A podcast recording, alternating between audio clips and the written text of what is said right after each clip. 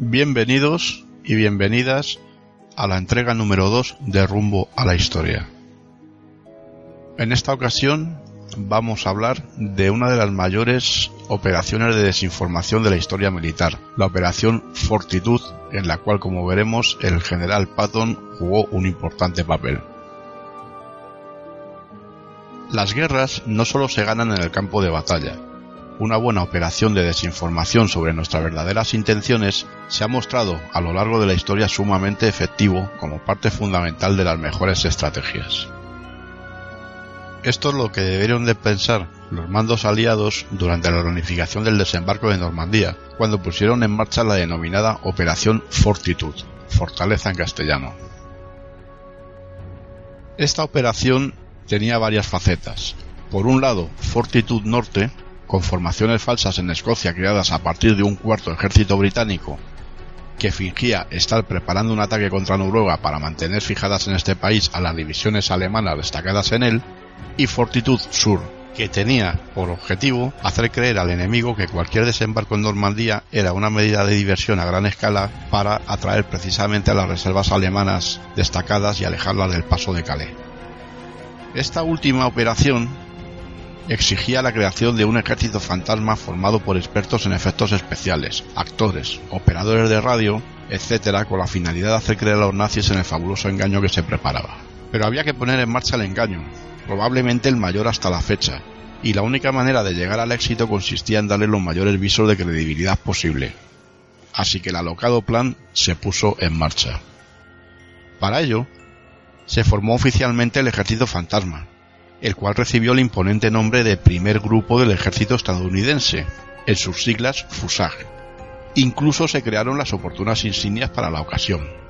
En esta operación participó Douglas Fairbanks Jr., quien, además de tener una notable y brillante carrera cinematográfica, se destapó como un extraordinario estratega militar, llegando a capitán de la Armada estadounidense y condecorado reiteradamente por su contribución durante la Segunda Guerra Mundial como asesor en operaciones de este tipo. Para mantener el engaño, se recurrió a todo tipo de estratagemas, como fueron campamentos de cartón piedra, blindados hinchables, aviones y artillería de madera, etcétera, etcétera, se llegaron a simular mediante magnetófonos los sonidos y a reproducir en el suelo las rodadas de los blindados. Mientras tanto, un grupo de operadores de radio se afanaba en mantener un, inusual tráfico de radio con todo tipo de órdenes y mensajes para simular una frenética actividad de todo tipo de unidades.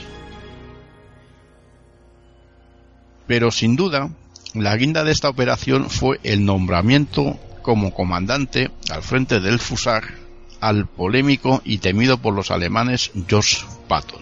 Este a su vez puso un valioso granito de arena elaborando una artimaña consistente en pasear a los oficiales alemanes capturados durante su gana por el camento, de manera que estos, al ser repatriados, mediante un oportuno intercambio de prisioneros, informasen a sus mandos de la velocidad, de la veracidad del FUSAG y sus cometidos. La operación Fortitud se concibió como parte integrante de la operación Bodyguard y consistía en una estrategia global con múltiples operaciones de este tipo para engañar a los alemanes en cuanto a la fecha exacta y la ubicación de la invasión de Europa. La planificación se inició en 1943 bajo los auspicios de una organización británica llamada London Controlling Section, LCS. Sin duda, la clave del éxito de esta operación fue el secreto, pero también no hay que dejar atrás la acertada manipulación de la, información disponible. Bien, pues esto ha sido todo por hoy. Recordad que nos podéis encontrar en nuestro blog repistoria con h intercalada en la revista digital que aprendemos hoy.com en Twitter arroba rumbohistoria, en Facebook, facebook.com barra rumbohistoria y podéis contactar con nosotros a través de correo electrónico en la dirección rumbohistoria arroba gmail.com. Muchas gracias por escucharnos y hasta la próxima.